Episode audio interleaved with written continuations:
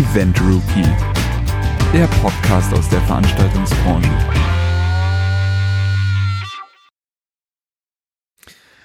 Seid mir gegrüßt, meine lieben Zuhörer, hier zur vierten Folge der Staffel 3 des Event Rookie Podcasts. Es freut mich, dass wir heute wieder hier zusammengekommen sind.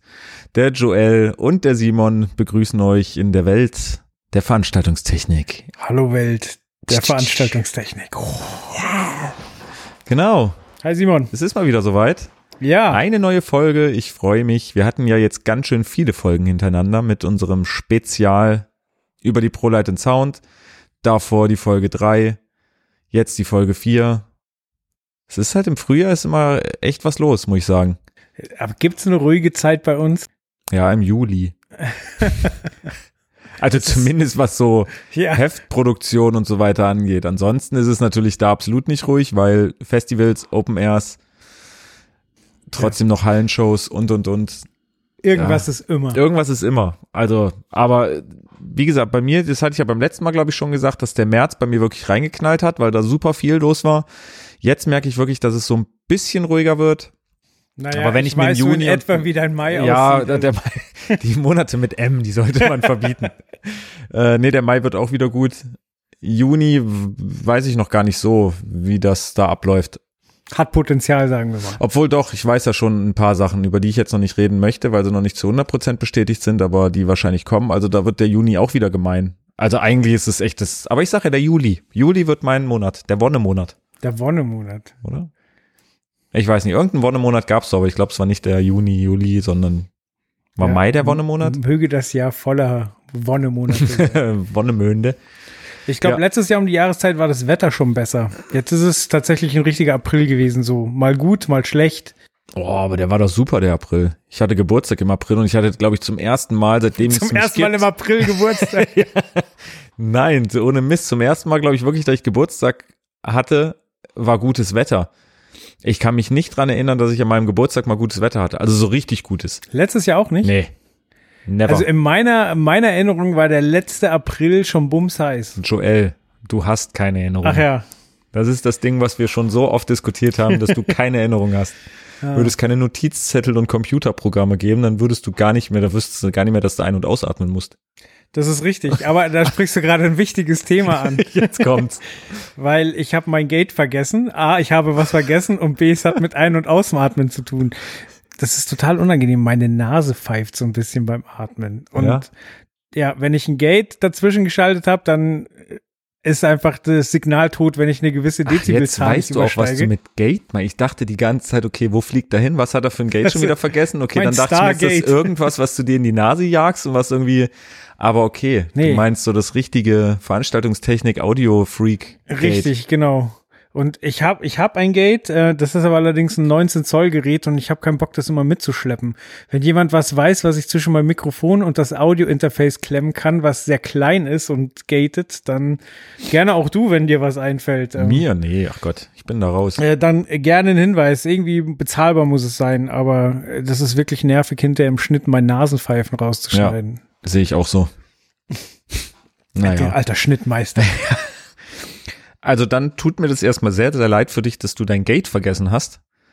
Ja, es war eine Aber- bewusste Entscheidung, aber jetzt ärgere ich mich. Es ist schwer und unhandlich.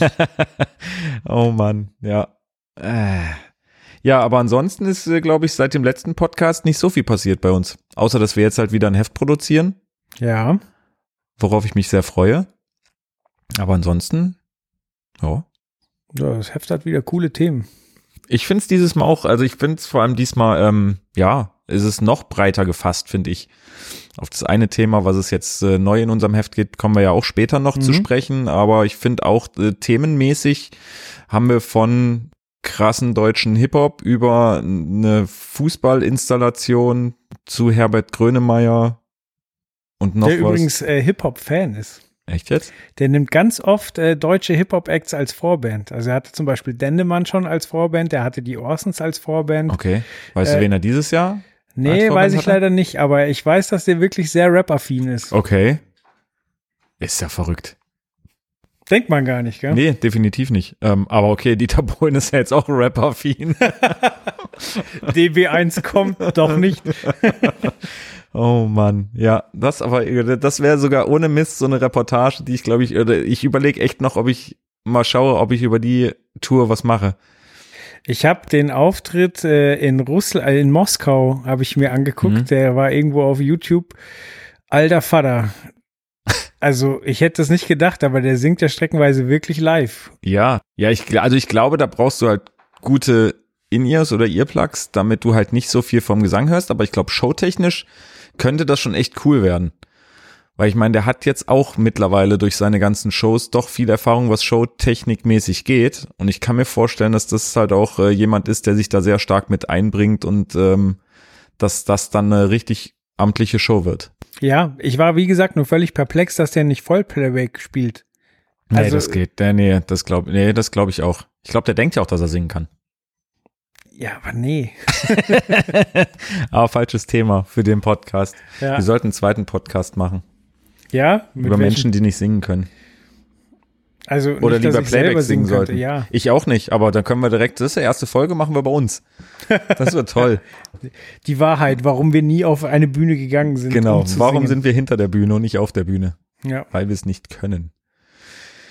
Genau, so, neues Heft äh, ist bald am Start und wir quatschen drüber, beziehungsweise über die Themen, die da drinne sind. Unter anderem, genau. Äh, ja, fangen wir an. Du warst Gerne. in Frankfurt. Was? Was war ich? Ich war in Frankfurt. Was habe ich denn in Frankfurt gemacht? Ja, zu ProLight in Sound war ich in Frankfurt. Warum war ich sonst so in Frankfurt? Äh, ich würde Schlecht sagen, vorbereitet. Für, für Bones MC? Nein, da war ich in Berlin. Verdammt. Aber es, es, liegt fast nebeneinander.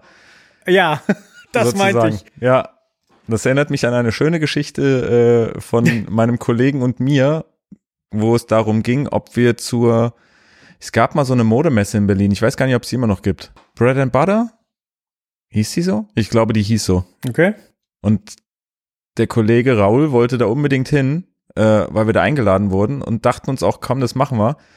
Und es war, glaube ich, zeitgleich zur Best of Events, die ja in Dortmund stattfindet. Und mhm. ich habe gesagt, na, wir müssen aber auf die Messe. Und da hat er gesagt, na, ist doch kein Problem. Dann fahren wir halt kurz in Berlin vorbei und dann halt weiter nach Dortmund wo ich ihm dann erstmal erklärt habe, wo Dortmund und wo Berlin liegt. Und da musste er auch feststellen, dass es irgendwie komplett entgegengesetzt liegt. So ist es jetzt aber auch. Ja, ich war in Frankfurt bei Berlin. Ja, nee, ich war irgendwie auf Festhalle, weil da waren sie ja auch, ja, aber da warst du nicht. Da war ich nicht. Okay. Da war das andere Magazin mit Event. Das Online-Magazin. Was? Ach.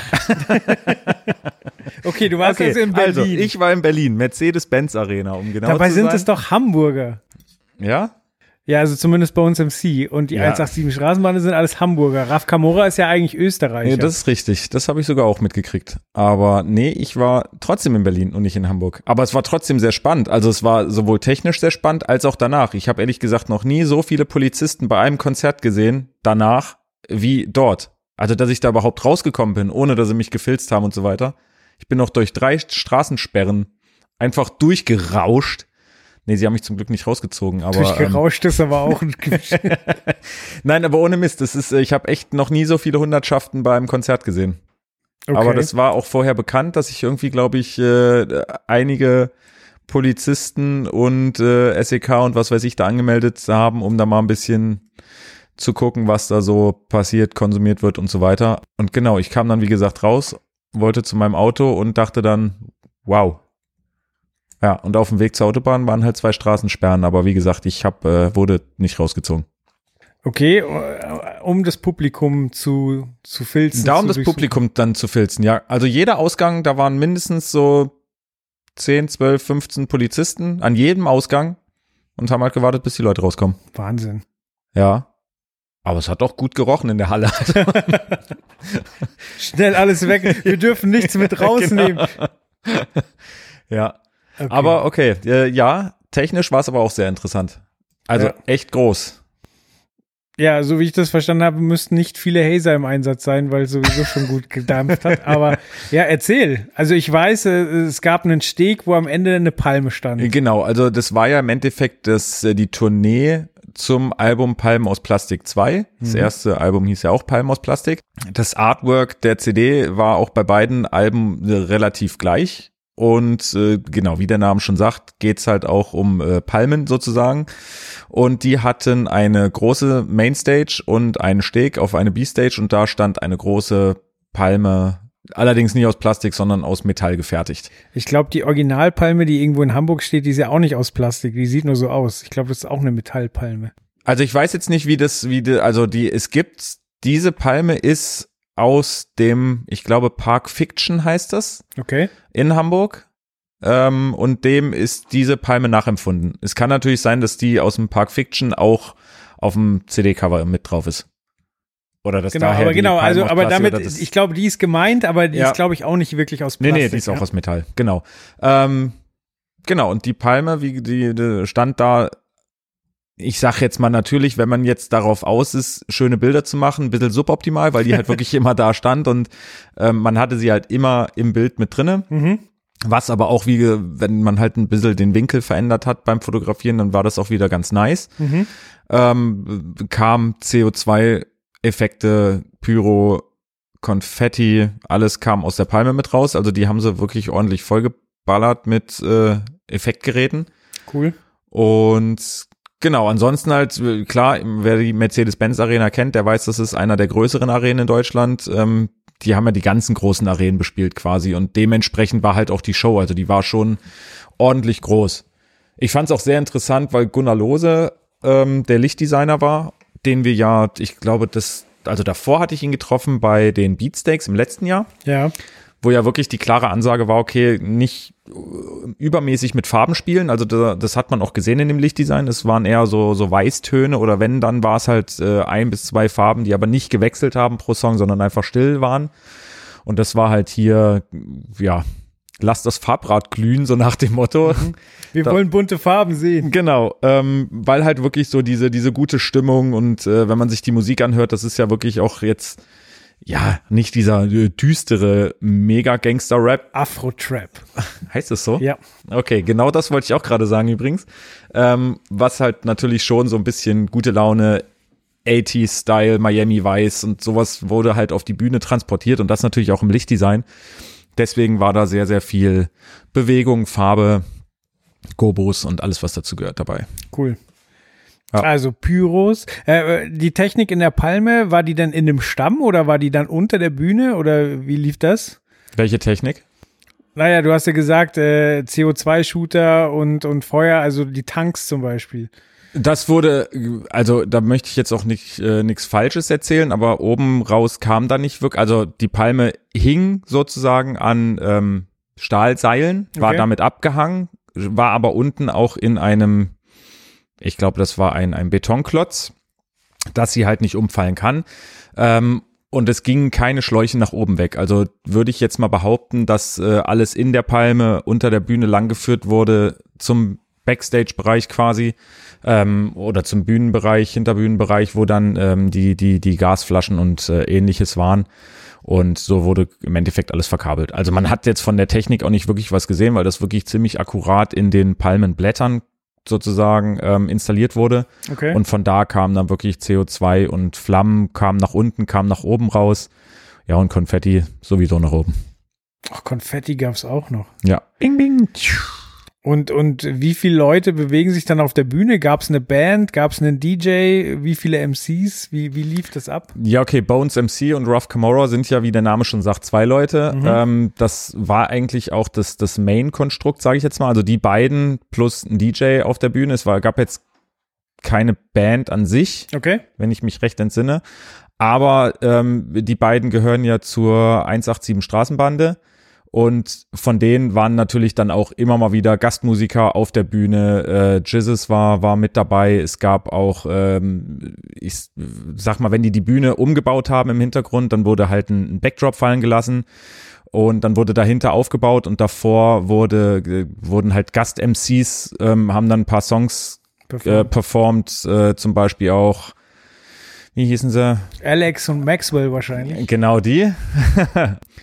und genau, und dann natürlich im, im, im letzten Drittel, sage ich jetzt mal, der ganzen Show waren dann eigentlich fast alle, alle mit auf der Bühne, alle MCs und ähm, haben da sozusagen ja ein bisschen performt und mitgesungen.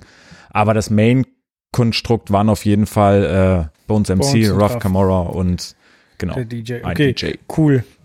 Ich finde ja cool, dass man Alex L und X schreibt. Ja, LX. LX. Sehr cool.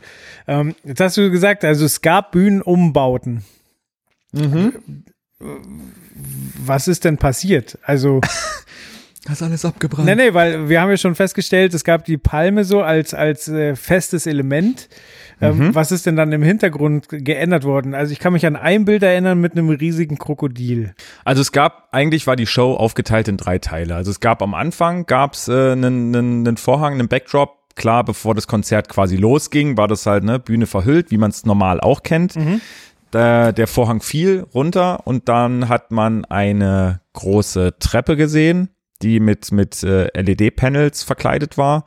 Und man hat zwei Riser gesehen, äh, wo auf dem einen der DJ stand und auf dem anderen weiß ich gar nicht mehr, wahrscheinlich auch ein DJ. Ähm, zumindest das war das erste Bühnenbild, sage ich Mhm. jetzt mal.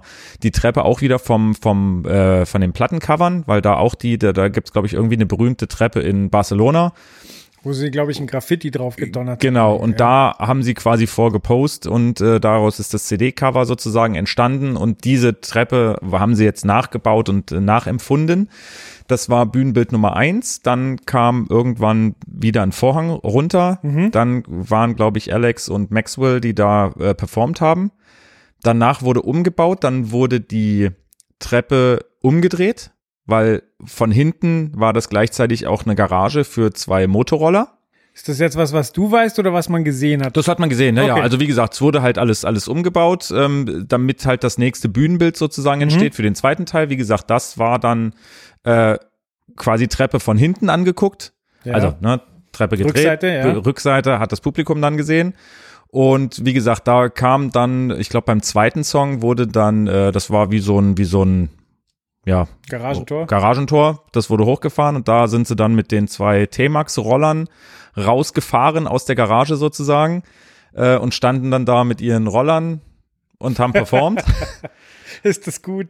ähm, es war auch, war auch wirklich interessant, dass diese Roller komplett umgebaut wurden. Also Kulissenwelt, das Unternehmen Kulissenwelt, die haben, ähm, haben sich um die, um die Roller gekümmert, um die Treppe, die wurde von ihnen, glaube ich, gebaut ähm, und haben sich noch um einige andere Bühnenteile, ähm, ja, haben, waren dafür zuständig. Und diese T-Max-Roller wurden so umgebaut, ähm, dass die jetzt auch nicht großartig, äh, ja, nicht, nicht großartig Gas kriegen konnten. Du nicht mit 60 von der Bühne Richtig, so, kannst. weil da wurde halt auch gesagt, wenn man halt die normalen T-Max-Roller kennt, da gibt man halt einmal Gas und dann zack ist man relativ schnell äh, auf Touren, beziehungsweise fährt relativ schnell irgendwie mal kurz ein paar Meter. Okay. Und ja, die Bühne war zwar schon groß, aber nicht so groß. Es waren vielleicht maximal so fünf Meter, die man da mit dem, mit dem Roller fahren konnte. Danach war der Graben schon da. Deswegen, wie gesagt, und auch wegen der Transportsicherheit halt die ganzen Tanks ausgebaut und, und, und. Ähm, genau, zumindest, um auf das andere Thema zurückzukommen, äh, war das der zweite Teil der Show. Ganz kurz nochmal, wenn du sagst, Tanks ausgebaut, waren es dann jetzt Elektroroller? oder? Ja, Ah, okay. genau. Cool. Ja. Ähm, und das war es dann, glaube ich, da bei dem Block. Mehr ist da nicht passiert. Danach kam wieder ein Backdrop runter. Ähm, da äh, performten dann Bones MC und Ruff Camorra um die Palme drumherum. Da gibt's glaube ich, irgendein Lied, hat halt irgendwas mit Winter zu tun. Wie gesagt, ich kenne Okay. mich da jetzt nicht so megamäßig mit aus, aber ähm, gibt halt ein Lied und da war halt auf dem, auf dem Backdrop war eine Winterlandschaft zu sehen und dann regnete oder hagelte es auch Schnee von oben. Also das war wieder noch ein Effekt mehr sozusagen, dass ähm, ja Schnee sozusagen künstlicher Schnee aus der Decke rieselte. Aber war dann wahrscheinlich eine Kokain-Metapher, oder? Also der Schnee im Song. Also, Du bist hier der Hip-Hop-Experte, ich nicht. Ich war damit okay, ja, beschäftigt, äh, Fotos zu so machen. tief bin ich auch nicht drin, aber also ich kann mir, also bei Schnee, das ist zu einladend, als dass das keine, keine Metapher gut, für Kokain kann gut wäre. sein. Müssen wir uns danach nochmal anhören. Da Ja. wären wir übrigens wieder beim Thema. Wir müssen mal eine Spotify-Liste machen äh, über Uh, die ganzen Gewissen. Songs, die wir hier äh, Ja. besprechen oder so weiter.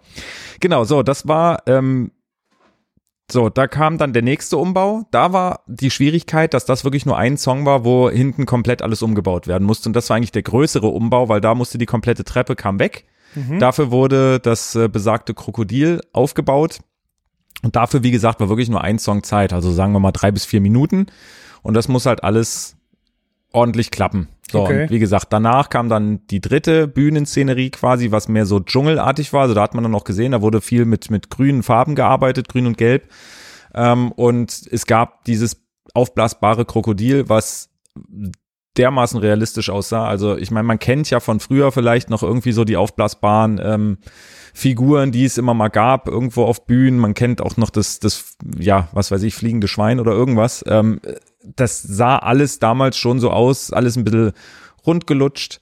Und Mhm. diesmal, also wie gesagt, keine Ahnung, wie sie es gemacht haben, die, die, die Bauer dieses ähm, Krokodils, aber das sah megamäßig aus.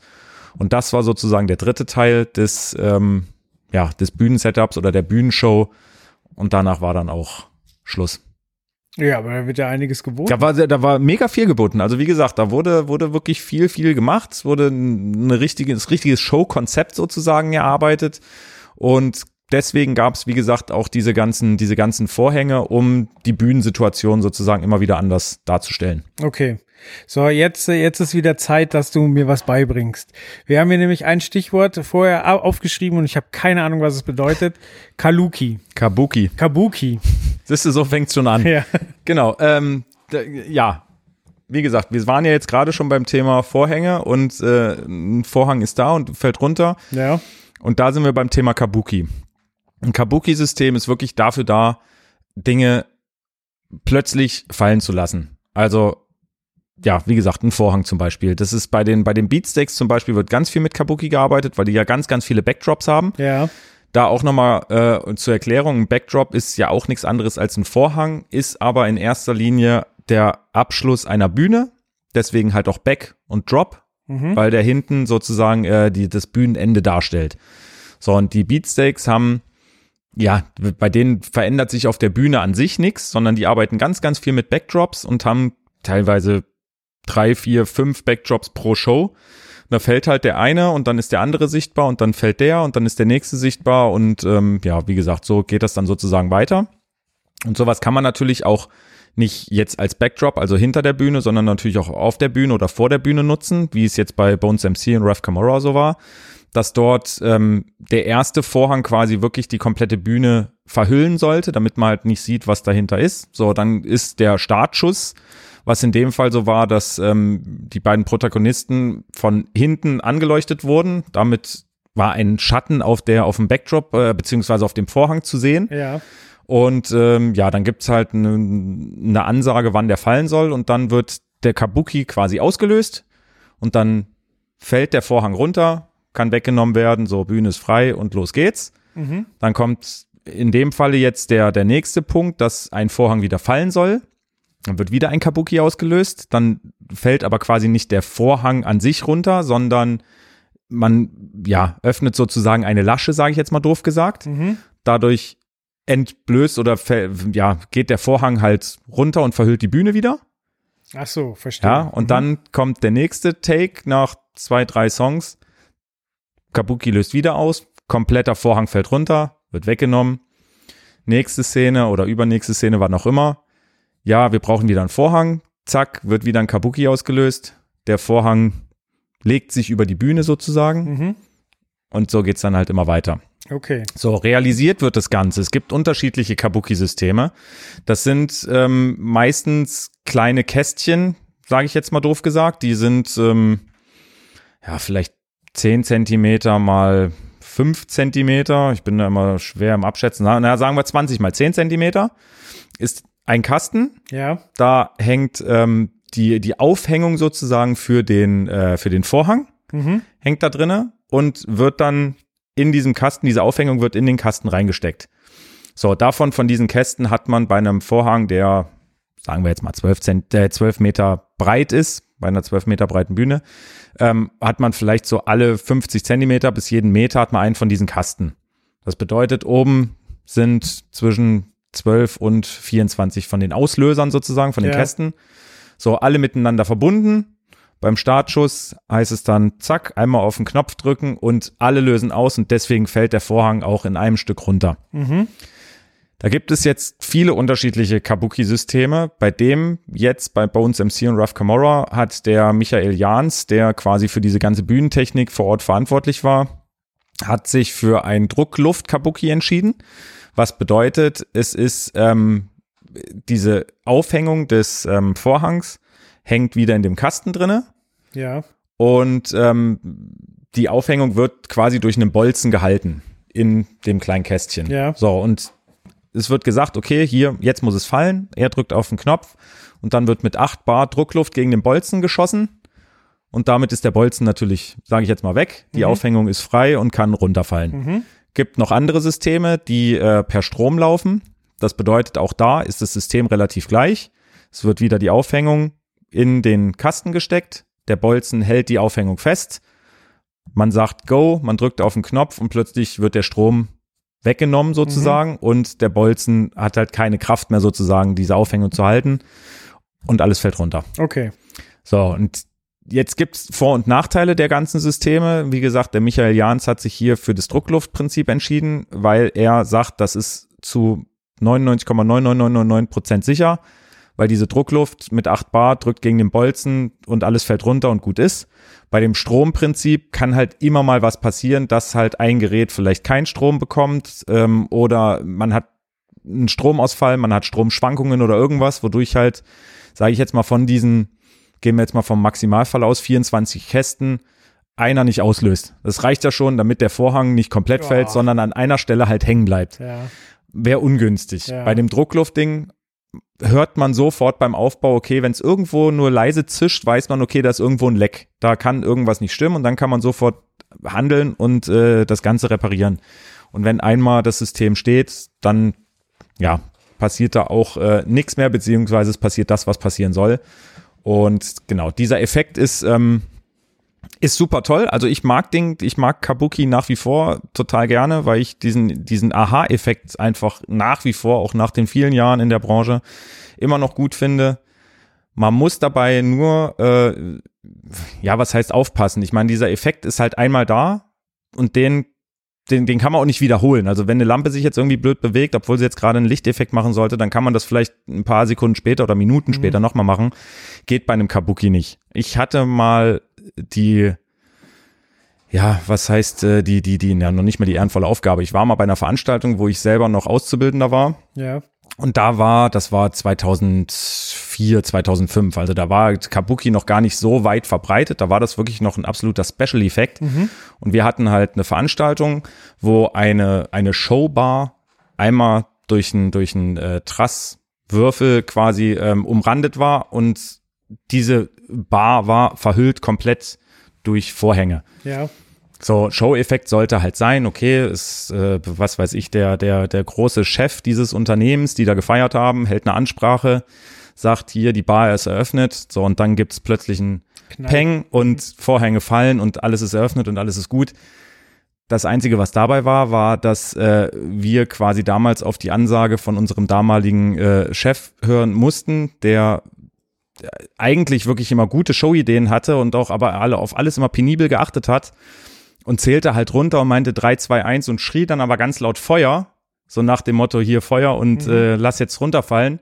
Alle Gäste guckten natürlich zu ihm, beziehungsweise zu uns. Vorhang fiel, keiner hat so richtig mitgekriegt. Ja, und den Effekt, den kann man halt nicht nochmal irgendwie Ah, äh, aufbauen. Aber so ist es halt und deswegen muss man halt einfach gucken, wenn Kabuki im Einsatz ist, dann, ähm, ja, wie gesagt, der Effekt ist toll, aber man muss darauf achten, dass die Leute halt auch wirklich dann da hingucken, wenn dieser Effekt gerade zum Tragen kommt. Mhm. Ja, bei, die Ärzte benutzen das gerne. Das kann auch sehr gut Ja. sein, ja. Also ich kann mich daran erinnern, dass sie teilweise auch, die hatten eine Guckkastenbühne, die dann irgendwann runtergefallen ist. Dann hat man die ganze Bühne gesehen Mhm. und äh, bevor der Guckkasten zu sehen war, war es komplett zu. Ja. Und aber diese Ich Guck- weiß auch noch, Rammstein zum Beispiel hatten auch mal, ich glaube auf der letzten oder vorletzten Tournee, da hatten die ja auch, die haben ja immer so krasse Bühnendesigns. Und da war auch am Anfang, war halt die, die ganze hintere Front, glaube ich, noch gar nicht zu sehen und dann irgendwann ist der Backdrop gefallen und dann plötzlich hat man diese Metallkonstrukte gesehen und ich glaube, dann ist noch mal einer gefallen und dann war dahinter noch mal so, ein, so eine Wabenstruktur. Ähm, und das ist, wie gesagt, wenn man Sachen verhüllen möchte, ist das einfach super, weil man es wirklich während der Show dann einfach plötzlich fallen lassen kann und gut ist. Ähm, oder wenn man halt wirklich, wie jetzt bei Bones MC und Rev Camora, dahinter einfach Umbauten machen möchte, kann man das auch super genial nutzen. Was ich mich als Konzertbesucher, der früher auch gerne mal weit vorne gestanden hat, immer gefragt habe, wie wird denn sichergestellt, dass der, der Vorhang wirklich gerade runterfällt? So, wie, wie stelle ich sicher, dass nicht die ersten fünf Reihen von, vom Publikum verhüllt werden? Naja, am Ende, also wo, wo, wodurch soll er nicht rund, gerade runterfallen? Du hast eine gerade Strecke. Okay. Du hast am Ende des Tages ja auch äh, durch diese Aufhängungen äh, sind keine schweren Gewichte, aber du hast halt Gewichte oben dran. Und äh, klar, wenn du jetzt von hinten natürlich mit ganz vielen Ventilatoren nach vorne bläst, Dann, dann kannst du halt äh, wahrscheinlich auch nicht so viel machen, dann fliegt das einfach ein paar Meter nach vorne.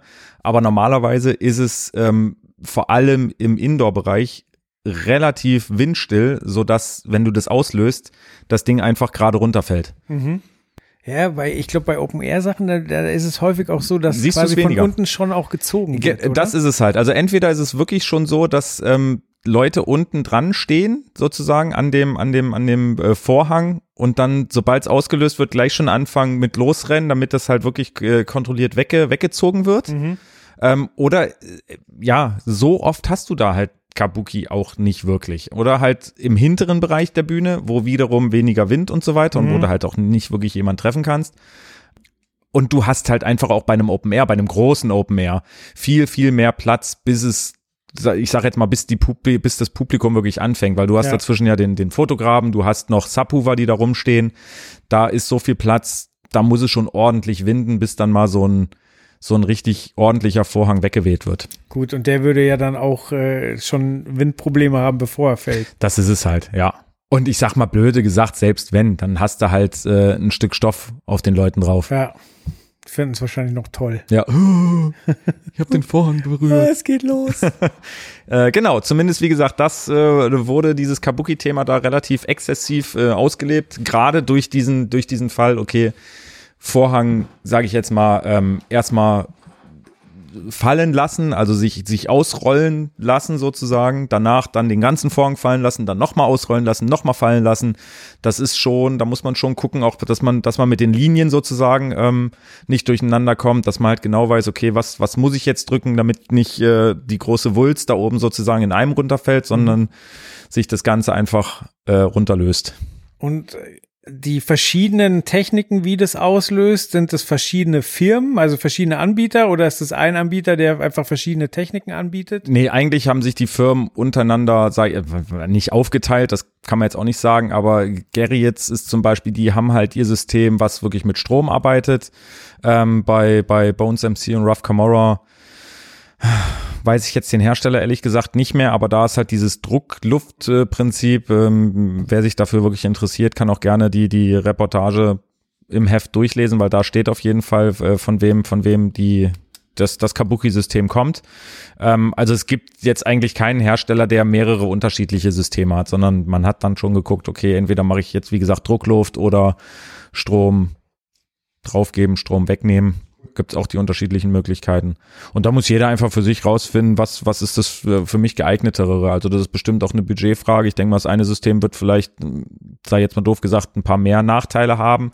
Dafür ist es vielleicht preisgünstiger. Das andere ähm, ist komplett ausfallsicher. Dafür ist es vielleicht ein bisschen preisintensiver. Das muss man, wenn man sich dafür interessiert, wirklich einfach mal, ähm, ja, einfach mal gucken und einfach mal anfragen bei den einzelnen Herstellern, was sie da so im Angebot haben. Okay, jetzt mal wieder die typische Frage, wer, wer löst denn letztlich das Signal aus und äh, wie löst er das aus? Also kann ich, ist, kann ich es übers Pult ansteuern oder brauche ich dann ein eigenes Pult oder wie läuft das? Ähm, also du hast es jetzt nicht irgendwo mit auf dem Lichtpult liegen. Das, Okay. ähm, ich glaube, erstens systemtechnisch wird das nicht gehen, weil das ähm, nicht mit DMX oder ähnlichem ausgelöst wird.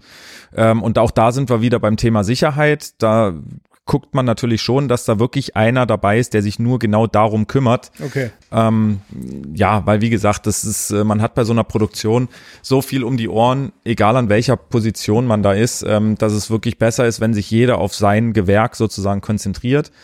Ähm, deswegen ist es meistens halt ähm, ein verantwortlicher Bühnentechniker, wie gesagt, in dem Fall der, der, der Michael Jahns bei, bei Bones MC und Rough Camorra, der komplett die, den, der, der Head of Bühnentechnik sozusagen da war Mhm. Und ähm, ja, sich um alles mit seinem Team gekümmert hat. Also Kabuki aufbauen, ähm, er selber Kabuki auslösen.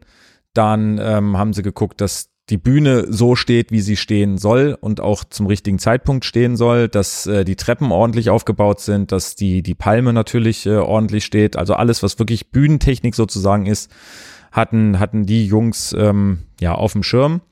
Und er war dann auch derjenige, der äh, den kleinen Knopf gedrückt hat für, okay, jetzt geht's los und jetzt geht's nicht los hat auch für sich selber, also er, ich kenne ihn schon länger, weil ich mit ihm die Ausbildung zur, zur Fachkraft für Veranstaltungstechnik gemacht habe.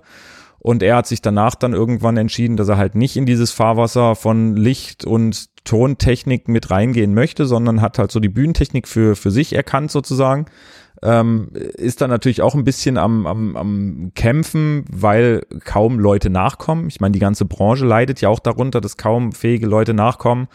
Ähm, und dann ist aber das Problem, dass natürlich die meisten dann trotzdem irgendwie in die Licht- und Tontechnik rein wollen und weniger in die Bühnentechnik, ähm, was er nicht ganz verstehen kann, weil erstens da wirklich viele Jobs sozusagen ja, es sind viele Jobs, die angeboten werden. Es ist relativ krisensicher, weil kaum, wie gesagt, irgendjemand nachkommt. Mhm. In der Licht- und Tontechnik, da musst du dich halt einfach mit anderen messen und hast halt viel mehr Konkurrenz. Ähm, und wie gesagt, er hat irgendwann für sich gesagt, nö, die Bühnentechnik, das, das gefällt mir, das passt und das ist auch gut. Und in der Zeit hat er sich halt natürlich auch so ein paar Techniken angeeignet. Und er macht es jetzt zum Beispiel auch so, dass er das ganze System aufbaut, natürlich auch mal eine Testauslösung macht, wenn die Traverse noch unten ist. Und wenn dann alles aufgebaut ist, ähm, macht er aber auch, sage ich jetzt mal, die Hauptzufuhr dieser Druckluft, macht er halt einfach ab von seinem Auslöser, weil er sagt, nee, das ist dann immer noch zu heikel, dass da irgendeiner mal aus Versehen draufdrückt oder so und plötzlich fällt halt alles runter. Und er steckt halt wirklich die Leitung dann erst kurz vorm Auflösen, auslösen, steckt er quasi an und ist damit bereit und kann dann auslösen und gut ist. Und dann wird es irgendwann wieder abgesteckt und wieder dran gesteckt. Und so hat er halt immer die Sicherheit, okay, jetzt passt das so, wie es passen soll. Aber da hast du gerade was Interessantes angesprochen. Du hast gesagt, er musste sich dann überlegen, äh, macht er, macht er in Licht oder Ton und hat halt so seine Nische gefunden. Wir behandeln ja jetzt gerade auch eine neue Kategorie im Heft, wo es ja auch darum geht, was mache ich denn nach meiner Ausbildung? Mhm. Erzähl mal. über die Kategorie oder über was mache ich dann? Ja, also es ist ja was Neues im Heft. So, was haben genau. wir uns genau. dabei gedacht? Was wird da zu lesen sein? Genau, also ähm, die Überlegung war jetzt gar nicht ähm, darauf eingehend irgendwie, für welches Gewerk entscheide ich mich. Werde ich Lichttechniker, werde ich Tontechniker? Das äh, muss jeder für sich, sage ich jetzt mal, entscheiden. Gibt ja auch genügend, die sagen, ich mache Fachkraft für Veranstaltungstechnik, damit ich halt einfach ein Allrounder sozusagen bin, ähm, wovon viele, viele abraten, weil eine Spezialisierung immer gut ist. Ich meine, auch ein Arzt macht irgendwie die ersten, was weiß ich, wie viele Jahre immer, also ne, dadurch laufen auch alle Ärzte das gleiche Prozedere. Danach werden es aber Chirurgen oder Orthopäden oder irgendwas. Gibt wahrscheinlich auch keinen Arzt, der sagt, ich kann halt einfach alles. Ähm, und so ist es halt meiner Meinung nach in der Veranstaltungstechnik auch. Natürlich ist es gut, wenn man von allem so einen Grundstock hat, aber sich so auf einen Bereich zu spezialisieren, ist schon ganz gut. Mhm. Aber wie gesagt, in unserer Kategorie geht es gar nicht darum, da irgendwie zu sagen, ja, hier mach dies oder mach das oder mach jenes, sondern es geht einfach darum zu zeigen, welche Möglichkeiten habe ich denn überhaupt nach meiner Ausbildung, nach der Lehre, weil es gibt gerade in dem Bereich der Veranstaltungstechnik gibt es so viele Wege, die man einschlagen kann. Von manchen, klar, weiß man, von manchen weiß man vielleicht oder weiß man noch gar nicht, dass es die überhaupt gibt. Und da geht es dann zum Beispiel um das Thema Selbstständigkeit. Es geht um das Thema ähm, Arbeiten auf, auf einem Kreuzfahrtschiff. Es geht um Fortbildungen zum, zum Meister, also eine, nochmal eine Ausbildung sozusagen dranhängen als, als eine, eine Meisterausbildung. Es geht um Weiterbildungsmöglichkeiten. Es geht natürlich auch um Festanstellungen. Es geht ums Arbeiten bei, bei ähm, Cluburlaubanbietern.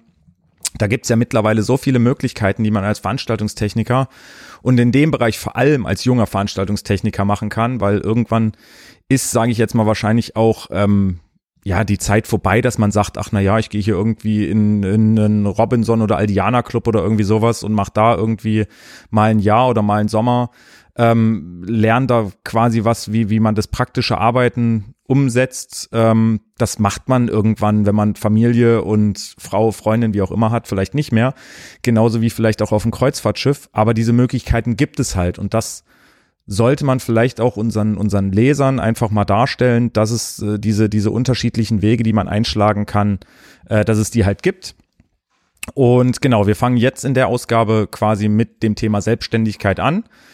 weil das meiner Meinung nach der Weg ist, den wahrscheinlich den, der, der Großteil aller äh, Veranstaltungstechniker oder zumindest äh, der, der, der Auszubildenden und dann jungen Fachkräfte einschlagen wird, weil natürlich das Thema Festanstellung immer mehr auch in dieser Branche ankommt und auch immer mehr angeboten wird, aber trotzdem ist wahrscheinlich der Großteil immer noch so, dass sie sagen, nee, Selbstständigkeit entweder ich muss in die Selbstständigkeit, weil ich nicht übernommen werde, oder aber ich will in die Selbstständigkeit, um einfach ähm, ja noch mehr zu erfahren, um für andere Firmen zu arbeiten, was auch immer. Und genau diesen Bereich, ja, mit dem Bereich fangen wir sozusagen diese neue Serie an, um einfach mal in den nächsten fünf, sechs Ausgaben ein paar Wege aufzuzeigen, die man halt machen kann als Fachkraft für Veranstaltungstechnik. Sehr schön.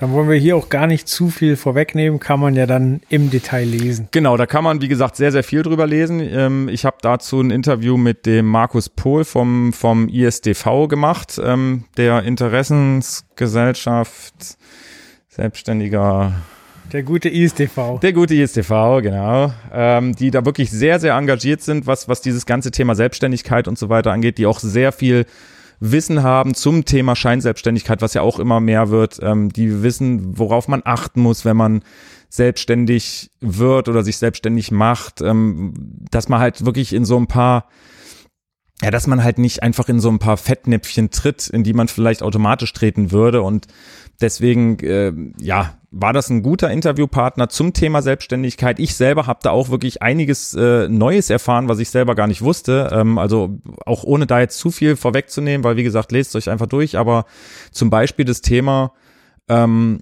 Arbeiten für den ehemaligen Ausbildungsbetrieb. Also das war natürlich auch einer meiner Fragen. Ich so, naja, okay, wenn man jetzt gerade frisch aus der Ausbildung raus ist und sich selbstständig macht, hat man ja noch nicht so viele Auftraggeber. Ähm, also wird man wahrscheinlich relativ häufig für seinen, für seinen ehemaligen Ausbilder sozusagen ähm, als Selbstständiger arbeiten. Mhm.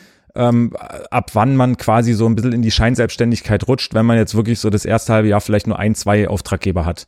Und da gingen bei Markus eigentlich fast alle Alarmglocken los, weil er auch gesagt hat, ähm, als Selbstständiger für den ehemaligen Ausbildungsbetrieb oder Arbeitgeber zu arbeiten, da ist ähm, eine Rentenkasse, die ja quasi sowieso gerade so ein bisschen ähm, prüft und auch die, die, die Auftraggeber sehr, sehr stark unter Kontrolle hat oder halt prüft, ob da irgendwie Scheinselbstständigkeit und so weiter vorherrscht, hat er gesagt, da sind die dann relativ schnell auf der Matte, kann zumindest passieren, weil es ein sehr, sehr schlechtes Bild macht, wenn man erst Auszubildender war, sich dann selbstständig macht oder machen muss, um dann eigentlich für den gleichen Arbeitgeber äh, eigentlich immer noch zu arbeiten. Ja. Da, klar, ist mir dann auch eingeleuchtet, klingt auch logisch, aber im ersten Moment dachte ich mir, okay, ich habe es ja auch nicht anders gemacht. Ich bin, wie gesagt, ich war Auszubildender, habe mich danach selbstständig gemacht und hatte halt viele Aufträge von meinem ehemaligen Ausbildungsbetrieb. Ja. Ähm, und das sind halt so Sachen, das wollen wir natürlich unseren, unseren Lesern auf den Weg geben, dass man da halt in solche Fettnäpfchen halt am besten nicht tritt,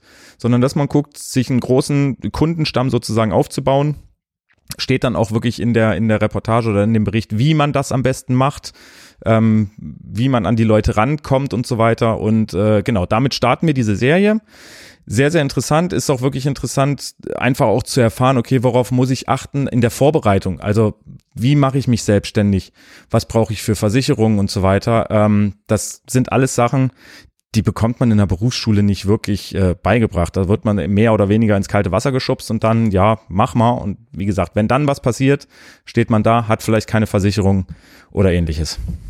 Okay, ja, also das finde ich wirklich interessant, weil äh, für sein, äh, seine Ver Connection, die man schon hat zu arbeiten, ist ja eigentlich das Naheliegende. Ja, definitiv. Also wie gesagt, ich finde auch diese ganze, ich hoffe zumindest, dass diese ganze Serie ziemlich interessant wird ähm, und auch die Leser wirklich sich vieles daraus ziehen können. Ähm, ja, weil eigentlich also ich habe es zumindest bis jetzt noch nirgendwo gefunden, dass man wirklich einfach mal so gezeigt bekommt, okay, was kann ich denn alles machen? Und auch Weiterbildungen, das ist eigentlich das A und O, dass man nach der Schule trotzdem sich noch weiterbildet. Ähm, ja, und viele sagen natürlich auch äh, nach der Schule, okay, na, Meisterkurs wäre cool, aber was muss man alles machen als Meister oder in einem Meisterkurs? Wo kann ich das machen und so weiter? Und das wird halt, wie gesagt, auch in einem der nächsten Ausgaben dann Thema werden. Ist es dann eigentlich rechtens, wenn wenn in einem Arbeitsvertrag drinsteht, dass man im Fall, Falle des Verlassens der Firma die Kunden nicht angehen darf? Äh, also es ist ja echt tricky. Ich weiß noch nicht mal, ob, ich glaube nicht, dass, also es ist rechtens, äh, jetzt bin ich kein Rechtsberater, das ist ja, da kommt mal selber wieder in so, ein so ein, äh, in so einen Fallstrick, wo man sagt, okay, darf ich eigentlich gar nicht drüber reden. Ähm, aber ich glaube, so eine Klausel ist nicht rechtens. Es ist natürlich rechtens, dass du Kundendaten und so weiter nicht mitnehmen darfst. Also ja. du darfst halt nichts mitnehmen. Mir hat aber ähm, auch mal ein Anwalt erklärt, dass alles, was du auch zum Beispiel im Kopf hast, das kann dir halt keiner nehmen. Also wenn du jetzt, sage ich jetzt mal wirklich blöd gesagt, irgendwie zehn Kunden hast und kennst und weißt, wie der Ansprechpartner heißt und so weiter. Ich meine, du kriegst auch jede Telefonnummer, findest ja, du im Internet. Ich google du, und weiß, wie der Ansprechpartner genau, heißt. Genau, so. Und dann kann man die natürlich anrufen und kann sagen, hier, hör zu, ich habe mich selbstständig gemacht, wie sieht's denn aus? Äh, kann ich nicht für euch irgendwie ein paar Aufträge machen? Das ist kein Thema, da wird auch kein Arbeitgeber oder ehemaliger Arbeitgeber mit durchkommen, sich da irgendwie ähm, rechtlich, äh, ja, da, da irgendwie rechtlich einen zu belangen. Wie gesagt, kompliziert wird es, wenn man jetzt zum Beispiel ja, was weiß ich, tausend Adressen oder so und denen dann Newsletter schickt und sagt, hier, ich bin jetzt selbstständig, wie sieht's denn aus? Da wird's ich dann. Die alle auswendig. Genau. Dann wird's schwierig, aber ja, wie gesagt, alles, was man im Kopf hat und mitnimmt, ist gar kein Thema. Okay.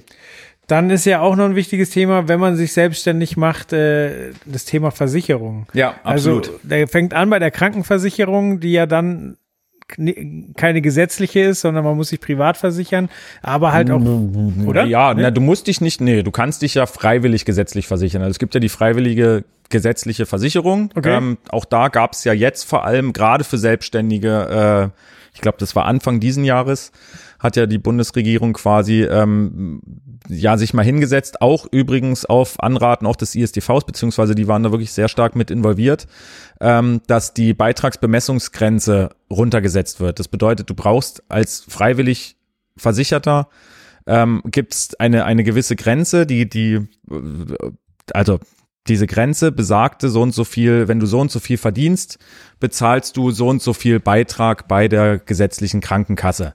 Okay. Und diese Bemessungsgrenze, die wurde, sage ich jetzt mal, so weit herabgesetzt, beziehungsweise der Beitrag, der da gezahlt werden muss, dass ähm, Selbstständige es jetzt um einiges einfacher haben, in eine gesetzliche Krankenkasse zu kommen und vor allem auch in eine gesetzlichen Rentenkasse und so weiter. Mhm. Ähm, damit halt den Selbstständigen einfach geholfen wird, ähm, sich selber gut abzusichern, dass sie halt nicht da sitzen und sich denken, ach, naja, das ist alles so teuer, das kann ich alles nicht oder ich spare mir jetzt eine Rentenversicherung, weil das bringt mir überhaupt nichts, äh, da so und so viel einzuzahlen. Oder ich nehme halt jetzt eine ganz, ganz preisgünstige private Krankenversicherung, so und dann passiert aber irgendwas und dann bezahlt die halt nichts, weil sie einfach ein, ein schlechtes Portfolio hat. Ja. Ähm, und diese Grenzen, wie gesagt, wurden jetzt gerade runtergesetzt ähm, und dann kann man sich als Selbstständiger entscheiden, okay, lasse ich mich freiwillig gesetzlich versichern oder gehe ich halt in eine private Krankenversicherung. Das muss jeder für sich auch selber rausfinden, was einfach das bessere Angebot ist. Also es gibt da kein, das sind die Guten, das sind die Schlechten, sondern beides hat wirklich seine Vor- und Nachteile. Und da muss man für sich selber einfach abwägen, was ist für mich der bessere Weg. Aber das ist, wenn wir beim Thema Versicherung sind, das ist ja so eine, so eine Pflichtversicherung. Also in Deutschland musst du ja irgendwie krankenversichert sein. Ja. Da musst du dich für einen Weg entscheiden. Und dann gibt's aber noch, ach, was weiß ich, wie viele andere Versicherungen, wo du einfach überlegen musst und kannst, ähm, mache ich die jetzt, mache ich sie nicht. Manche sind sehr, sehr sinnvoll und sollte man machen. Andere, ja, kann man drüber spekulieren, ob man sie machen muss oder nicht. Aber ähm, ja, da gibt es viele, viele Möglichkeiten. Ja, ja, Autoversicherung wäre auch noch eine Pflichtversicherung zum Beispiel. Wenn man ein Auto hat, genau, dann ist das sowas klar. Wenn du ein Auto fährst ohne Versicherung, ich glaube, das geht ja noch nicht mal. Du kannst dein Auto noch nicht mal zulassen, ohne, äh, ohne eine Versicherung zu haben. Ja. Obwohl doch, es geht. Doch, da hatte ich jetzt letztens auch den Fall, also was heißt den Fall, aber da habe ich mit, mit einem Kumpel mich drüber unterhalten, dass wenn du ein Auto anmeldest, ähm, dann kriegst du von der Versicherung, du meldest dich bei einer Versicherung und sagst, okay, ich möchte das und das Auto anmelden und dann kriegst du so ein, innerhalb von ein paar Minuten sogar, äh, kriegst du so, eine, so, ein, so einen Code quasi, dass das sowas wie eine Voranmeldung ist, ähm, okay. wo halt einfach nur drin steht, okay, damit können sie sich anmelden. Das bedeutet, äh, ja, damit heißt es eigentlich, dass sie bei uns sozusagen versichert sind und gut ist und damit gehen sie zur Zulassungsstelle. Und dann gehst du damit zur Zulassungsstelle und die Zulassungsstelle stellt dir dein Kennzeichen aus, lässt das Auto zu und alles ist gut. Mhm. Und äh, danach bekommt dann die Versicherung quasi von der Zulassungsstelle das Go, so von wegen, ja, hier, der hat sich jetzt angemeldet, Sie können jetzt hier mit der Versicherung starten. Die Versicherung muss dann aber halt nochmal, ich sag jetzt mal doof gesagt, einen Knopf drücken, so nach dem Motto, okay, Start jetzt. Mhm. Und wenn das eine Versicherung vergisst, und das war beim besagten Kumpel der Fall, ähm, dass halt die Versicherung geträumt hat und das nicht gemacht hat, dann ist es richtig, richtig, richtig böse strafbar, weil das ist halt wie Fahren ohne Führerschein, das ist Fahren ohne, ohne, ohne Versicherungsschutz, ist der Tod auf Beinen, so nach dem Motto. Wenn das passiert, ähm, musst du auch erstmal nachweisen, dass es die Versicherung war, die da Quatsch gemacht hat. Aber, wie gesagt, auch wenn es eine Pflichtversicherung ist, es geht irgendwie, das so zu machen.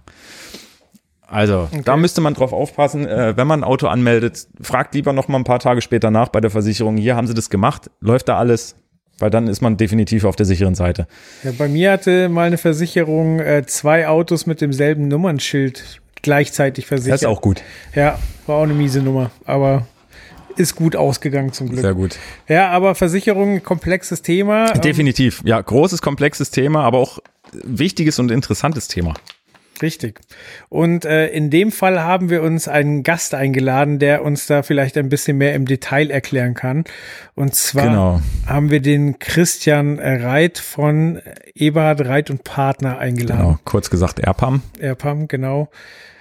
Und äh, der hat uns ein bisschen was zur Versicherung erzählt. Und ich würde sagen, da hören wir jetzt mal rein. So machen wir das. Bei mir ist jetzt der Christian von Eberhard Reit und Partner. Hi Christian, schön, dass du da bist. Danke, dass du dir Zeit genommen hast. Erklär doch mal, was macht denn Eberhard Reit und Partner? Tja, also erstmal vielen Dank, dass ich da sein darf. Ähm, grundsätzlich Eberhard Reit und Partner ist ein Versicherungsmakler, der spezialisiert auf den Entertainment-Bereich ist. Seit äh, über 30 Jahren machen wir nichts anderes als die Versicherung von dem Bereich Entertainment, alles was dazugehört, Veranstalter, Musiker, Techniker und so weiter. Und das machen wir mittlerweile mit ja, knapp, ich glaube, 37 Leuten Sauber. bundesweit, weltweit. Okay. Brauchen denn Veranstaltungstechniker andere Versicherungen als Veranstalter oder andere Dienstleister?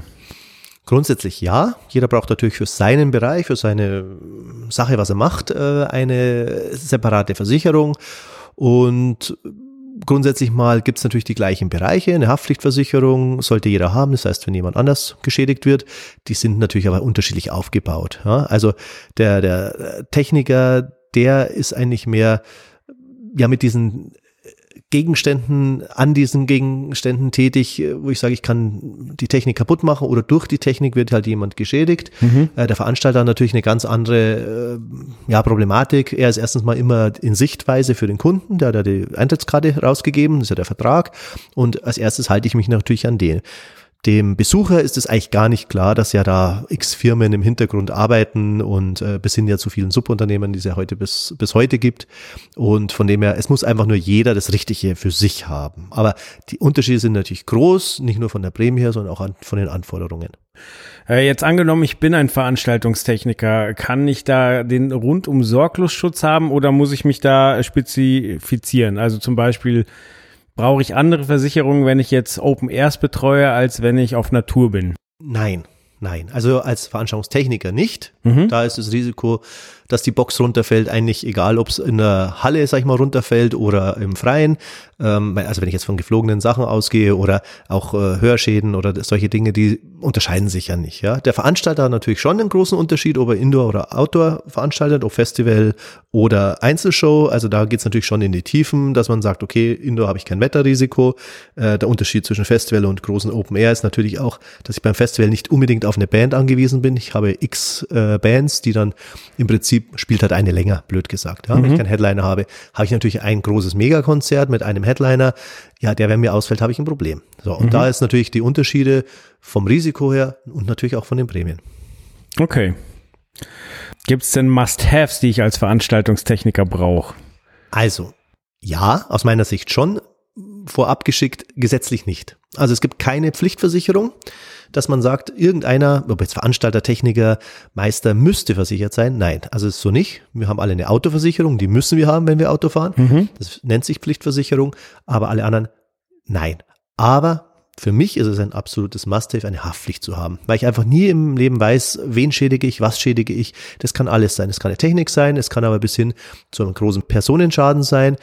Von dem her gibt's für mich einfach die Haftpflichtversicherung. Die muss passen, die muss ordentlich äh, auf den Beruf ausgelegt sein. Da sollte halt irgendwo stehen, was ich mache. Also wenn ich Veranstaltungstechniker bin, Techniker, bei Meister, Meister und bei Veranstalter, Veranstalter und, und, und, und, und. Mhm. Das sollte natürlich immer gegeben sein, eine ordentliche Deckungssumme. Und ja, natürlich muss man sagen, gibt es schon Unterschiede auch auf dem Markt, wo ich das Ding einkaufe. Es gibt ein paar spezialisierte Makler, da kann man eigentlich dann auf jeden Fall äh, mit einkaufen. Da unterscheidet sich dann auch nicht mehr so weit, aber das ist halt wichtig, dass man da zum Spezialisten geht. Okay. Und damit ist ja dann abgedeckt, wenn ich etwas kaputt mache in dem Sinne. Was gibt's denn dann für Versicherungen, um mich selber zu schützen? Also angenommen, äh, ich hänge eine Lampe auf, die fällt runter und zertrümmert mir den Fuß und ich kann erstmal nicht mit auf Tour, dann muss ich ja auch irgendwie den Arbeitsausfall kompensieren. Grundsätzlich mal kann man das natürlich auch versichern. Also, wie du richtig sagst, Haftpflicht ist Haftpflicht, ein Drittschaden. Aber wenn ich natürlich mich selbst ver verletze oder eben selbst irgendwo runterfalle, habe ich zwei Bereiche. Ich habe eine Krankenversicherung, mhm. gesetzlich oder privat. Das heißt, die Behandlungskosten und die ganzen Dinge sind darüber gedeckt. Und wenn ich halt einen, ja, ich sag's mal, einen Verdienstausfall habe, kann ich das versichern oder ich kann auch eine Unfallversicherung machen. Nur ganz ehrlich, die wird ganz, ganz, ganz seltenst gekauft. Also ich bin schon sehr, sehr glücklich, dass die Leute fast alle eine Haftpflicht haben. Das liegt natürlich auch daran, dass die Auftraggeber sagen, du kriegst keinen Job, wenn du das nicht nachweist.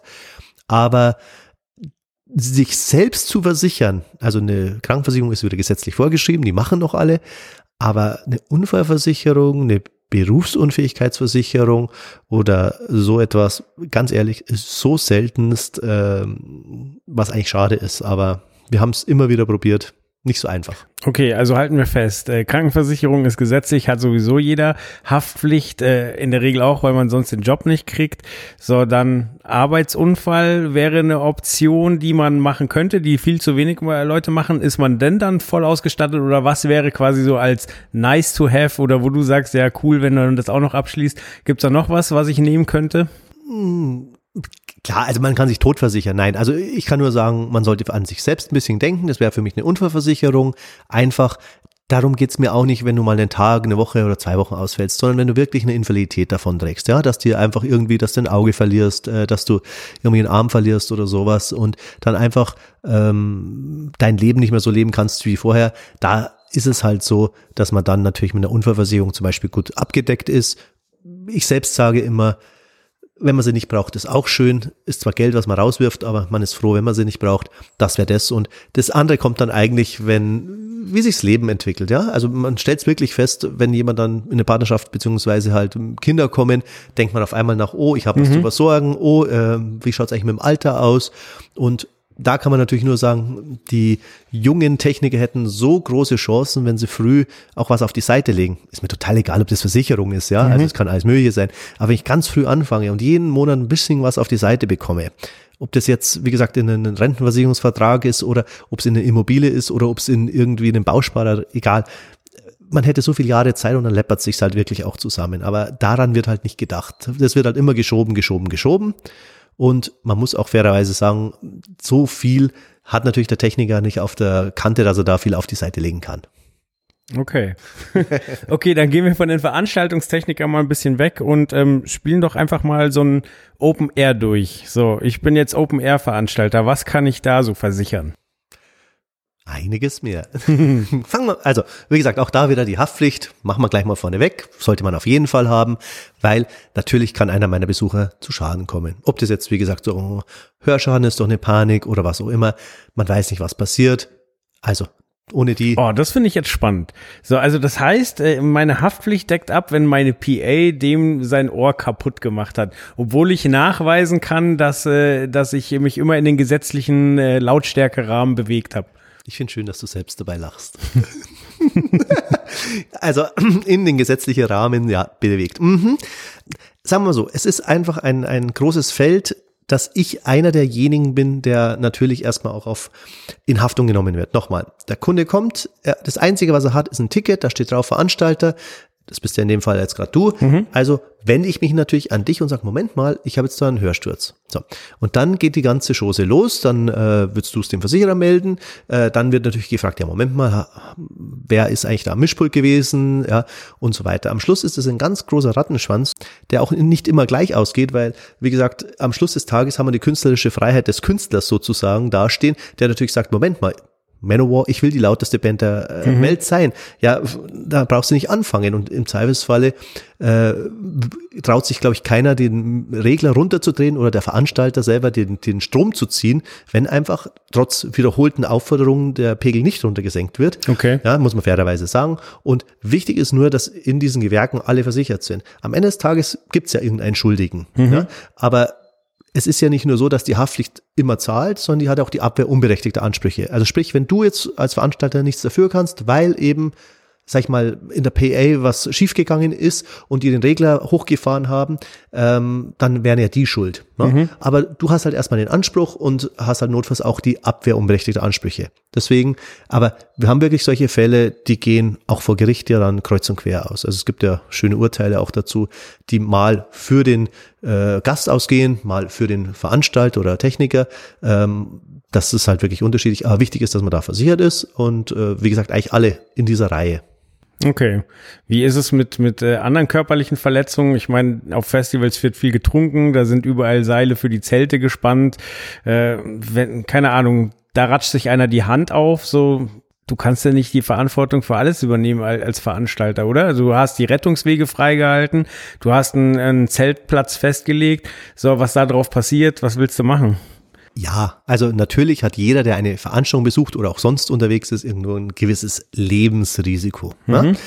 Aber äh, es muss ja immer bei mir ein Verschulden sein, dass meine Haftpflichtversicherung zahlt. Das heißt einfach, wenn ich jetzt eben diese Seile spanne oder wenn ich irgendwelche Sachen auf dem Zeltplatz mache und dadurch einer zu Schaden kommt, nimm mal an, Lichtmast aufgestellt, fällt halt eben um, weil ich ihn nicht richtig gesichert habe. Lassen wir mal den Sturm aus weg, dann geht's ja schon wieder, wie hoch war der Sturm, bla bla bla. Aber ich, ich habe einfach schöne Lichtbasten aufgestellt, der fällt einfach währenddessen um, fällt auf dem Zelt als Beispiel und da liegt jemand drunter, dann wäre es ja so, dass auch erstmal der Anspruch wieder an mich kommt. In unserem jetzigen Fall wäre es wahrscheinlich schon wieder irgendein anderes Gewerk, das natürlich, äh, weil du als Veranstalter stellst nicht äh, dieses Gerüst auf, wobei manche Veranstalter machen ja bis heute sehr viel auch handwerklich, also äh, dass sie wirklich auch noch zugreifen. Aber das wäre halt natürlich ein klassischer Schaden, der dann auch in die Haftpflichtversicherung reinlaufen würde. Klar, wenn die sich gegenseitig, weil sie betrunken sind, was antun, kann nicht dein Problem sein. Wo ist dein Verschulden? Ja? Also das ist natürlich klar und die Abwägung ist natürlich auch immer, am Schl Schluss des Tages würde es ja vor Gericht gehen. Und dann stellt sich heraus, hast du einen Fehler gemacht? Hast du auch Versicherungsschutz? Hast du keinen Fehler gemacht? Ist ja auch die Haftpflichtversicherung dafür da, dass sie dich halt sozusagen schützt vor den Ansprüchen und die Abwehr unberechtigter Ansprüche. So heißt es halt im Versicherungschinesisch. Gut, dann haben wir die Haftpflicht abgedeckt. Gut, natürlich ähm, muss man sagen, heute einer der größten Posten, auch finanziell, ist natürlich der Ausfall der Veranstaltung oder der Abbruch der Veranstaltung. Und das ist, ja, wie der Name schon sagt, die Ausfallversicherung, die ich natürlich passend mache für den Veranstalter. Du bist jetzt ja mein Veranstalter, du hast gesagt, du machst jetzt, glaube ich, ein Festival. Äh, beim Festival würde ich dann sagen, du, die Bands versichern wir nicht. Ja, weil, wie gesagt, wenn eine Band nicht kommt, lassen wir die andere länger spielen, du sparst dir auch die Gage. Äh, da würde ich dann einfach sagen, man macht eine Ausfallversicherung, wo ich natürlich Bereiche Wetter mit dazu nehme. Ja, sehr spannendes Thema. Ähm, ist ja nicht nur so, dass es ein Schlechtwetter sein kann, sondern äh, das einfach natürlich, was wir alle kennen, stürmt, regnet, schneit, wollte ich schon sagen, hoffentlich nicht im Sommer. Aber das sind natürlich die Dinge, die kennen wir alle. Und letztes Jahr haben wir ja ein weiteres Phänomen kennengelernt, Trockenheit. Zu schönes Wetter. Ähm, also wir haben einen Komplettausfall ja auch gehabt von einem Festival ähm, bei uns im Hause. Wir haben Teilausfälle gehabt. Wir haben äh, erhöhte Maßnahmen gehabt, das durchgezogen werden konnte, weil natürlich ähm, ja, wie soll ich denn sagen, meistens die Parkplätze auf Wiesen sind, äh, da natürlich die Autos mit den heißen Katalysatoren eine Brandgefahr sind. Grillen möchte auch jeder ganz gerne Ja. und äh, naja, Rauchen kriegen wir auch nicht weg. Äh, also von dem her, die Gefahr ist da, war äh, grundsätzlich mal versichert, das ist das Schöne. Also die Kunden waren jetzt nicht im Regen gestanden, es war bisher auch schon versichert, weil es ja auch ein Im Wetterphänomen wahrsten ist. Sinne waren sie nicht im Regen. Genau, richtig. Und äh, aber das war natürlich eine neue Lage, die wir so selbst auch noch nicht hatten. Aber wie gesagt, die sind alle mit dem blauen Auge davon gekommen oder beziehungsweise wurden halt die Schäden reguliert, weil es eben auch ein Wetterthema Thema ist. Aber war letztes Jahr wirklich auch da und deswegen, ohne dem, glaube ich, sollte keiner ein Open Air machen, der nicht eine Wetterversicherung mitmacht. Weil auch das, ich kann das beste Sicherheitskonzept haben, ich kann ähm, das beste Personal haben, das tollste Publikum der Welt hat eh jeder, aber einen Wettergott können wir halt alle noch nicht beeinflussen. Mhm. Übrigens wir auch nicht. Wäre ja noch schöner. äh, du hattest gesagt, ähm, eins ist sogar komplett ausgefallen wegen Hitze. Stimmt das? Wegen Trockenheit, ja. Wurde verboten, weil das im Prinzip ja in einem Gelände im Wald war, wo einfach die Brandgefahr so hoch war, dass die Behörde gesagt hat, da wird jetzt nichts veranstaltet. Also ist nie ein Ton gespielt worden. Okay. Das heißt für den Besucher, die haben ihr Geld zurückbekommen. Davon gehe ich aus, ja. Okay. Und äh, mit der Versicherungssumme konnten quasi ja, die Gewerke, die ja trotzdem alle gearbeitet haben, äh, bezahlt werden. Genau. Also im Prinzip ist es genau so, dass man ja, also die sauberste Art, eine Versicherung anzusetzen, sind ja die Kompletteinnahmen. Das heißt, wenn ich alle meine Einnahmen versichere, das, ich habe nicht nur Tickets, ich habe ja auch Gastro, ich habe Merch, ich habe Sponsoren. Und wenn ich das alles als eine Summe nehme, mhm. dann und die als Versicherungssumme, dann bin ich immer safe, weil darin habe ich ja meine Kosten und auch meinen Gewinn. Im Idealfall hat ja auch ein Veranstalter einen Gewinn. Mhm. Und das ist natürlich der Vorteil, wenn ich das so gemacht habe, gehen alle selbst nach einem Schaden so heim, als wie wenn nichts passiert wäre. Die Kunden haben ihr Geld zurück, der Veranstalter hat eigentlich seine ganzen Kosten gedeckt und hat sogar seinen Gewinn realisiert. Okay. Ähm, dann lass uns das doch mal durchspielen. Ähm, also wie hoch sind denn die Deckungsbeiträge oder ja genau die die Versicherungsbeträge Spielen wir es mal durch. Also so ein Wacken mit 80.000 Leuten oder wenn ich halt erstmal anfange, mein Festival hat vielleicht nur 800 Leute. Also kalkuliere ich es, wie du es gerade gesagt hast, oder gibt es da schon so Pi mal Daumen Zahlen? Na gut, die, die Grundkalkulation läuft natürlich auf zwei, drei Zahlen immer aus. Also eine Zahl ist eben die Einnahme. Manche versichern auch nur die Kosten, was ich bis heute nicht verstehe, warum sie ihren Gewinn nicht versichern. Mhm. Weil äh, Der viele, ist dann auch weg, ja. Ja, nein, also man muss dazu sagen, manche arbeiten für ein Festival das ganze Jahr. Mhm. So, und irgendwo muss ich ja, habe ich auch meine Kosten theoretisch, was ja über den Gewinn bezahlt wird. Aber egal. Also man hat halt die Einnahmen und die zweite große äh, Berechnungsgrundlage ist natürlich die Besucherzahl. Mhm. Je mehr Besucher, je höher ist das Risiko der Haftpflichtversicherung. Und das dritte ist eigentlich noch diese Gewerke, die ich einkaufe, die Summen, die ich zumumiete. Ja, mhm. Das heißt natürlich, große Bühne kostet viel Geld, viel LEDs, noch mehr Geld. Oder äh, genau, dann habe ich ja auch noch Gastro, Schank-Bereiche, äh, ja, Sitzmöglichkeiten, Zelte, Pagoden und, und, und, und, und. Man glaubt nicht, wie sich das läppert, selbst beim ganz kleinen Festival oder einer kleinen Veranstaltung mit, mit 1000 Besuchern, hast du da einige 10.000 rumstehen. Mhm. Ja, und natürlich kostet es natürlich weniger als Wacken, wie du so schön sagst, oder irgendein anderen Festival. Aber alles in allem, die Berechnungsgrundlagen sind eigentlich irgendwo immer die gleichen, dass man sagt, so baut man es auf, man geht halt auf die Summen rein und dann rechnet man raus und ja, ist natürlich schwierig zu sagen, was kostet das an Prämie, weil egal was ich jetzt sage, man nagelt mich fest und sagt, Moment, du hast aber gesagt, das kostet 500 Euro oder das kostet hm. äh, 1000 Euro. Also das ist natürlich schwierig. Okay, dann lass uns die Prämie mal ähm, außen vor lassen und äh, lass uns über die, die äh, Summe sprechen, die denn versichert ist. Also einfach, weil man ja sonst ganz schwer ein Gefühl dafür hat, ähm, wie viel Geld denn bei so einem Festival eigentlich im Umlauf ist. Und ich glaube, du hast da wahrscheinlich ein bisschen Einblick. Ja, also ich will jetzt mich auch nicht aus der, der Prämienfrage rausdrücken. Ist überhaupt nicht die Frage, ja. Mhm. Es ist einfach nur so, dass es natürlich sehr schwierig ist, weil man natürlich äh, wissen müsste, was will man genau versichern. Ne? Und da muss man schon wirklich wieder unterscheiden, geht schon in der Ausfallversicherung los. Habe ich halt eben, was ist für ein Gelände? Kann mir das auch im Vorfeld schon überfluten, dass ich gar nicht fertig aufbauen kann? Oder habe ich ein fest planiertes oder geteertes Feld, wo ich eigentlich auf jeden Fall aufbauen kann? Ne? Und so geht's halt schon auseinander. Ich kann nur eins sagen, also von den Sachen, was ein Veranstalter zahlt, ist die Versicherung immer ein kleiner Teil. Also mhm. wir reden hier wirklich, ich habe gestern mal äh, so versucht, auch im Vorfeld zu dem Gespräch mal zu eruieren, was würde ich jetzt dafür eine Zahl sagen? Und ich meine, ich würde mal davon ausgehen, dass du irgendwo zwischen zwei und drei Prozent aus den Einnahmen irgendwo für Versicherungen weglegen musst. Und das ist eigentlich relativ in Ordnung. Also da hast du aber wirklich schon eine tolle Ausfallversicherung, hast eine Haftpflicht, hast die Technik versichert. Da gehen wir ungefähr, hätte ich mal gesagt, so in die Richtung rein, dass man diese Prozente weglegen müsste. Okay. Ja, also das ist, zählt fürs Kleine wie auch fürs Große. Der Kleine hat das Problem, dass man manchmal vielleicht eine Mindestprämie hat. Aber an sich, da geht's in die Richtung. Welche Summen natürlich unterwegs sind, ja, da muss jetzt äh, ich gar nicht gefragt werden, weil es ist ja relativ einfach. Wenn ich einfach ein großes Festival nehme, ist ohne Namen zu nennen, du nimmst irgendein Festival mit 50.000 Besuchern, Mhm. hast äh, entsprechende 200 Euro Ticketpreis, dann Mhm. bist du schon bei den ersten 10 Millionen. Ja, dann kommt natürlich dein Merch, dein Gastro und so weiter dazu. Dann sind dann natürlich schnell mal 15 Millionen im Umlauf. Mhm. Dies, das ist de- dein Maximalschaden, wenn das Ding ausfällt. Also Ja. wie gesagt, der Unterschied ist ja, breche ich ab, spiele ich einen Teil oder habe ich wirklich den Totalausfall, was immer schon auch wieder passiert ist.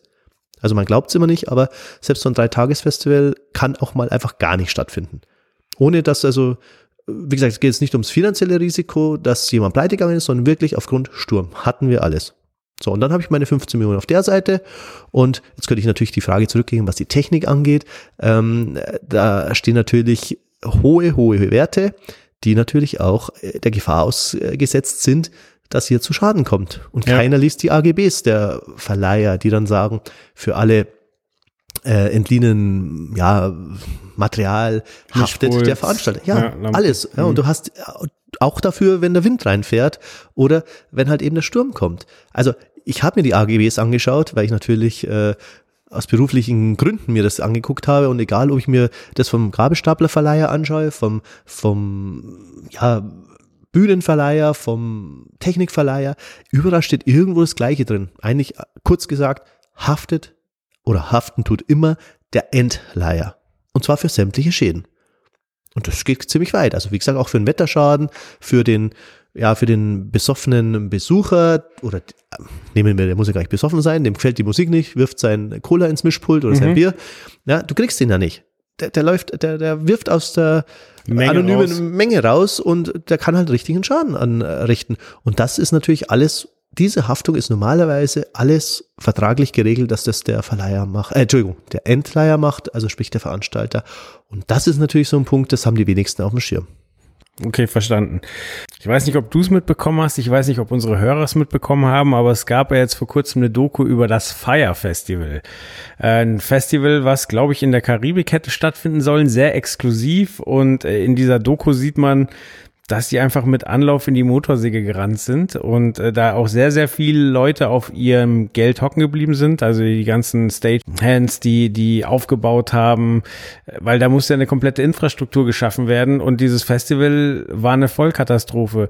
Gibt's denn aus eurer Sicht Anzeichen, dass ihr sagen würdet, okay, wir versichern das nicht, weil die werden da kein Festival durchziehen können? Ich sag's mal anders. Wenn man sich dieses Festival anschaut oder sich mal, ja, also kurz zumindest mal versucht, über das Internet da so einen Eindruck über dieses Fire Festival zu machen, äh, würde ich ja schon fast unterstellen, dass es ja geplanter Betrug war. Also so liest es für mich, also ich habe, es kommt wahrscheinlich darauf an, was man für Berichte liest. Äh, für mich hat sich ja schon so ein bisschen äh, gelesen, dass die ja mit Absicht irgendwie ganz tolle Trailer alles gemacht haben und am Ende des Tages halt eigentlich die Leute abgezockt haben. Also gar nicht, äh, sag ich mal, mit dem Vorsatz, die, die Stagehands oder die Techniker oder sowas nicht zu bezahlen, sondern ich glaube einfach, äh, generell war das gar nicht so gedacht, dass da also wirklich ähm, ja dieses Festival so mal stattfinden soll, wie es eigentlich wo halt eine, angekündigt war. eine Eintrittskarte halt irgendwie schon 1500 Genau, Euro ab oder so kostet. 1200 bis ich weiß nicht was, habe ich auch gelesen, genau. Ähm, also grundsätzlich mal ist es für mich natürlich, also ich kann es natürlich nicht bewerten, ja, ob das Festival ein Erfolg wird oder keiner. Man muss dazu sagen, es gibt eben keine Versicherung für den Erfolg. Das ist eigentlich eins der wenigen Sachen. Es gab es übrigens mal vor ja, fast 20 Jahren, glaube ich, äh, dass man also auch die Veranstaltung gegen äh, Misserfolg versichern konnte.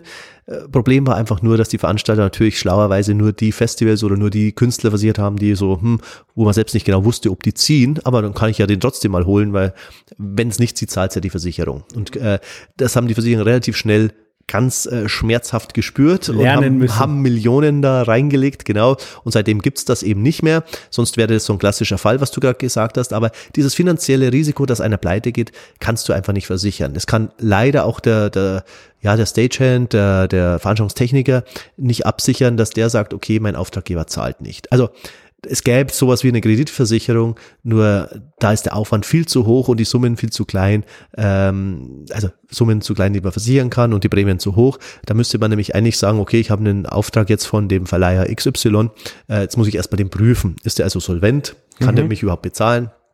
Und äh, da gehen natürlich diese, ja, es ist sowas ja ähnlich wie die Kreditreform dann, Anfang nicht immer gut aus, weil natürlich viele, gerade Verleiher, jedes Geld, das irgendwie reinkommt, sofort in neue Technik stellen. Mhm. Ja, das heißt, die sind jetzt nicht unbedingt äh, extrem gut geratet, was das angeht, was aber, glaube ich, eher in der Natur der Sache ist. Also nein, man kann es eben nicht versichern, wenn jemand, ja, ich sag's mal, entweder betrügt oder halt äh, im Prinzip einfach seine Rechnung nicht bezahlt.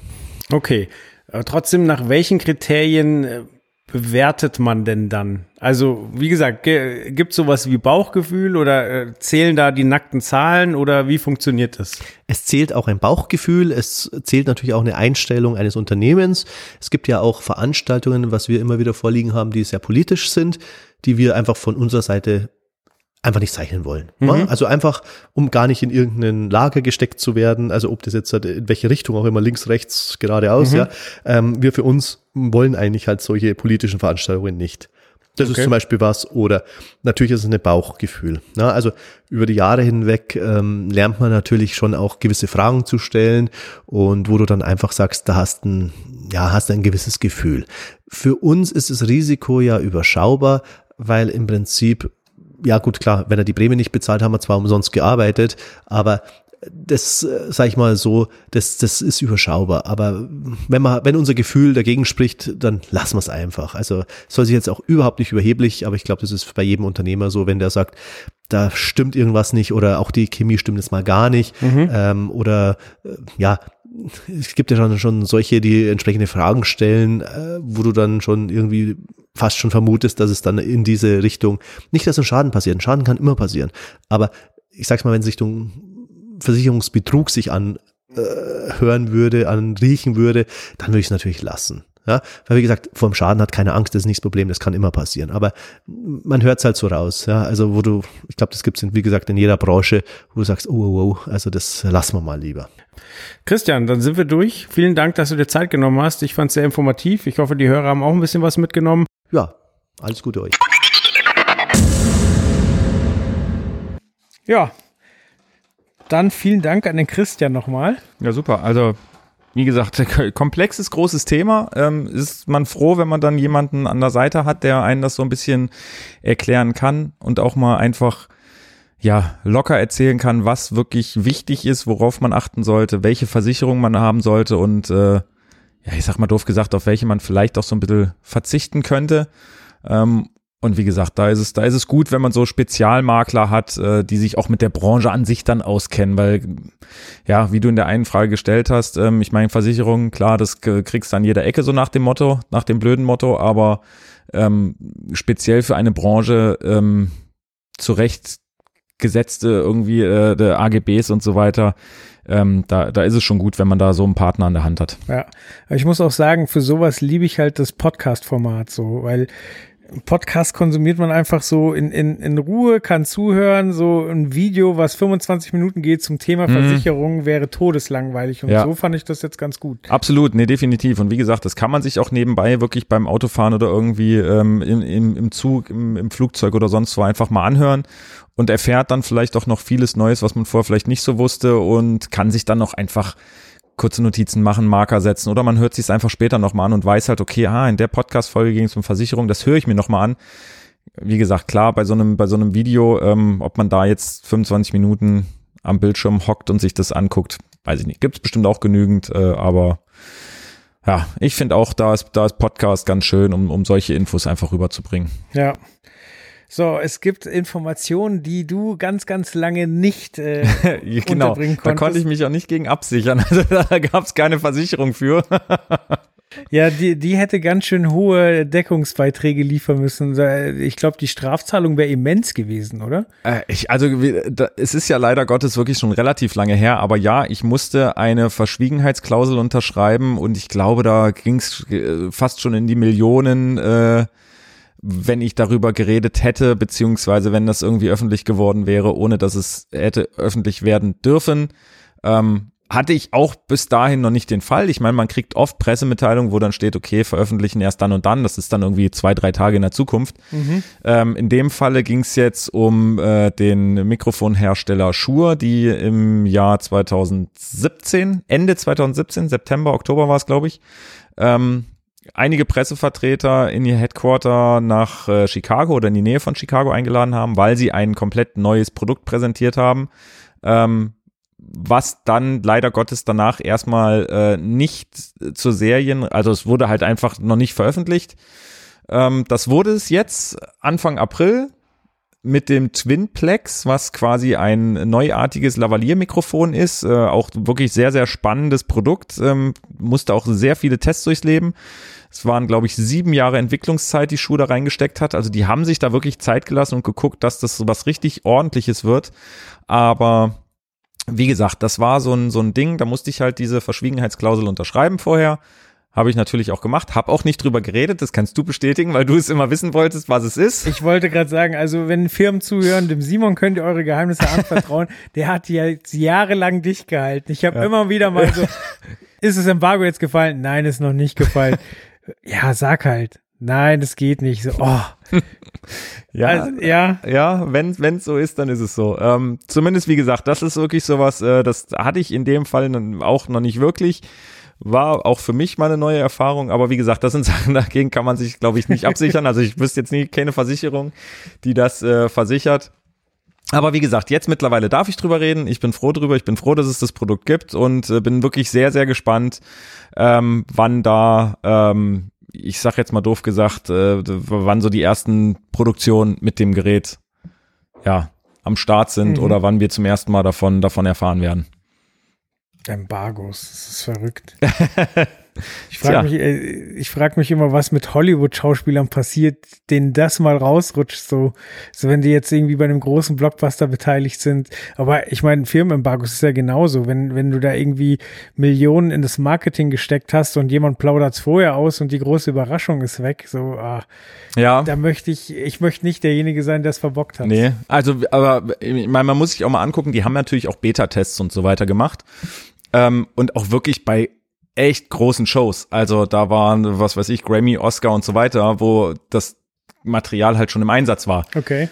Und das finde ich halt auch echt spannend, wie man da die komplette Crew eigentlich dazu kriegt, okay, ey, Leute, hier ist weltexklusives Material äh, am Start, ihr dürft definitiv nicht drüber reden, bis wir euch sagen, ihr dürft drüber reden. Mhm. Und das über die Jahre hinweg, das ist schon, da brauchst schon Vertrauen, sage ich jetzt mal.